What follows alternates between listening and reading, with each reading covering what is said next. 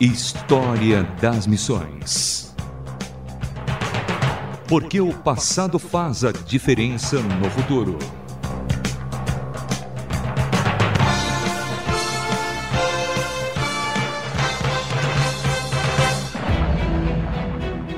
Olá, sou Samuel Matos e no História das Missões de hoje conheceremos a vida e obra de mais um dos pais da Igreja, João Crisóstomo. A pregação me melhora. Quando começo a falar, o cansaço desaparece. Quando começo a ensinar, o cansaço também desaparece. João Crisóstomo era conhecido por suas pregações impactantes por sua habilidade em oratória e por sua denúncia dos abusos cometidos por líderes políticos e eclesiásticos de sua época. Apesar de sua popularidade, João às vezes ficava desanimado com a aparente surdez de seus ouvintes, pois eles não conseguiam aplicar as verdades que ele falava semana após semana. Certa vez, ele reclamou: meu trabalho é como o de um homem que está tentando limpar um pedaço de terra na qual um riacho lamacento está constantemente fluindo.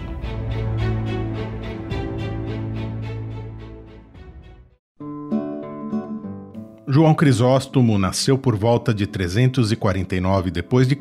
em Antioquia, cidade onde pela primeira vez os seguidores de Jesus foram chamados cristãos. Seus pais eram grecos sírios. Diferentes estudiosos questionam se sua mãe, Antusa, era pagã ou cristã. Seu pai era um oficial militar de alta patente de nome desconhecido e morreu quando João ainda era muito jovem. O batismo de João Crisóstomo ocorreu por volta de 368, sendo que logo em seguida recebeu o cargo de leitor em sua igreja. Por conta dos contatos de sua mãe, que era influente na cidade, João recebeu a melhor educação disponível em Antioquia, que era um dos principais centros intelectuais da época. Estudou com Libânio, o famoso retórico pagão. A retórica, prática do discurso público usada nos tribunais e na política, foi a principal ciência da época. Os professores de retórica eram o orgulho de todas as grandes cidades. Libânio tinha viajado pelo mundo como professor. Ele acreditava nos cultos pagãos e desdenhava do cristianismo. Com ele, João aprendeu muitas das ferramentas que futuramente utilizaria em sua carreira como pregador e também adquiriu sua paixão pelo grego e sua literatura. Ainda menino, Crisóstomo teria dito que por algum tempo mergulhou no redemoinho do mundo, sendo seu passatempo favorito neste período era assistir ao teatro, que era conhecido por ser quase sempre debochado, indecente e até imoral. João aparentemente planejava uma carreira na área do direito, porém a chama ardia cada vez mais forte em seu peito e aos poucos, deixando esses prazeres terrenos, foi se tornando cada vez mais dedicado ao cristianismo conforme crescia. E ainda jovem, foi estudar teologia com Diodoro de Tarso, o fundador da reconstituída escola de Antioquia, e em algum momento de sua juventude decidiu entregar-se ao serviço da Grande Comissão. De acordo com um historiador, Libânio teria dito em seu leito de morte que João teria sido seu sucessor se os cristãos não o tivessem roubado de nós. História das Missões Antioquia era uma cidade de grande riqueza e a capital da Síria. Era conhecida por seus Jogos Olímpicos, apresentações teatrais e festivais. Nos dias de João, apenas cerca de metade da população das grandes cidades como Antioquia e Constantinopla eram cristãs. No entanto, o cristianismo estava rapidamente se tornando a religião oficial, e com o passar dos anos, os domingos foram declarados feriados estatais e legais. Os festivais pagãos foram abolidos, o teatro e o circo eram proibidos aos domingos, e, finalmente, todos os templos pagãos foram fechados e o sacrifício pagão proibido. João Crisóstomo já era um pregador experiente. Se tornou tão popular que às vezes as pessoas se acotovelavam em direção à frente para ouvi-lo melhor. Em um de seus discursos, certa vez proclamou: é loucura e loucura pública. Encher os armários com roupas e permitir que os homens que são criados à imagem de Deus e à nossa semelhança permaneçam nus e tremendo com o frio, de modo que dificilmente possam se manter de pé.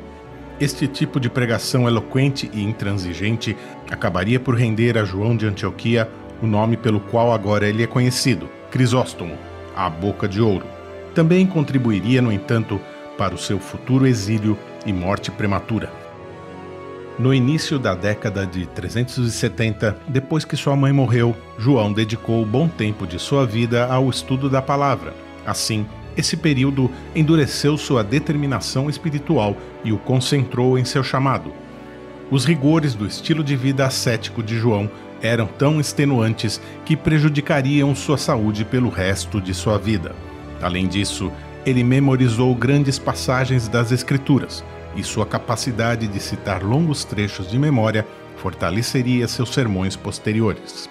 João acabaria por ser o principal pregador em uma das maiores igrejas da cristandade na época.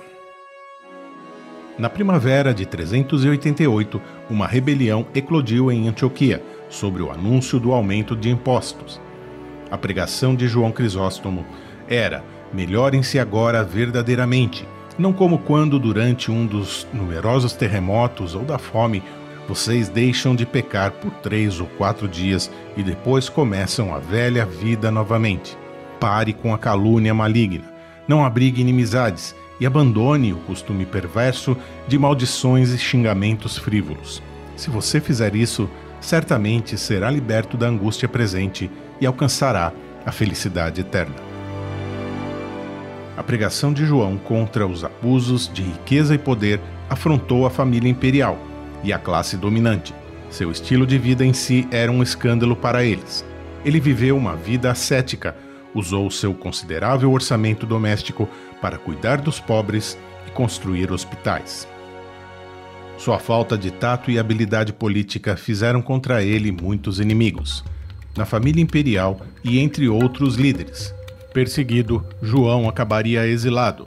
Da última vez, foi transportado a cavalo através das planícies da Ásia Menor no calor do verão, e quase imediatamente sua saúde começou a falhar. Nos últimos dias, foi visitado por seguidores leais e, mesmo debilitado, escreveu cartas de encorajamento a outros. História das Missões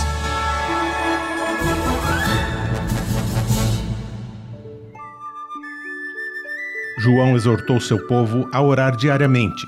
Realizava reuniões noturnas para aqueles que tinham que trabalhar durante o dia.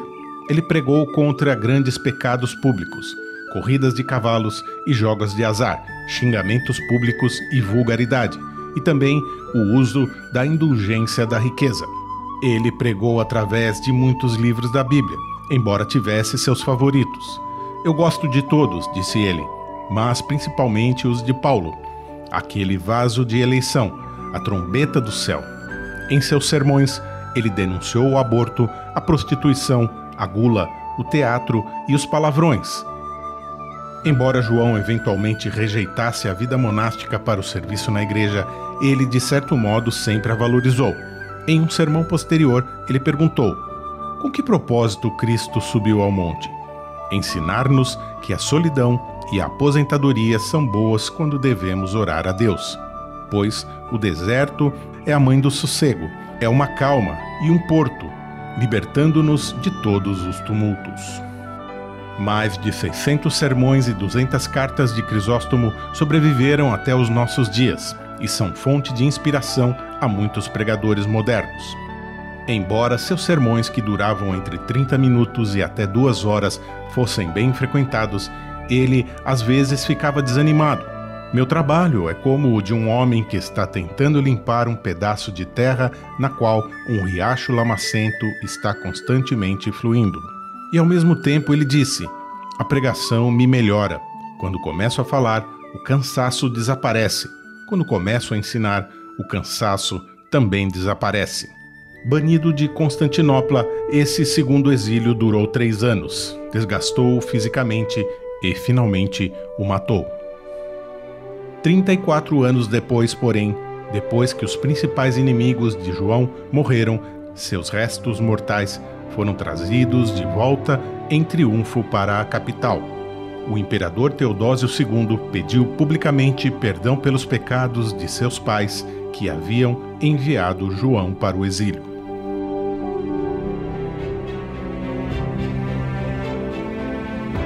Conhecemos a vida e obra de João Crisóstomo, um dos pais da Igreja, aqui no História das Missões. A produção e apresentação foi de Samuel Matos, com direção de André Castilho. Mande-nos um e-mail rtm@transmundial.org.br rtm@transmundial.org.br. Um abraço e até o próximo História das Missões. Mais uma produção transmundial.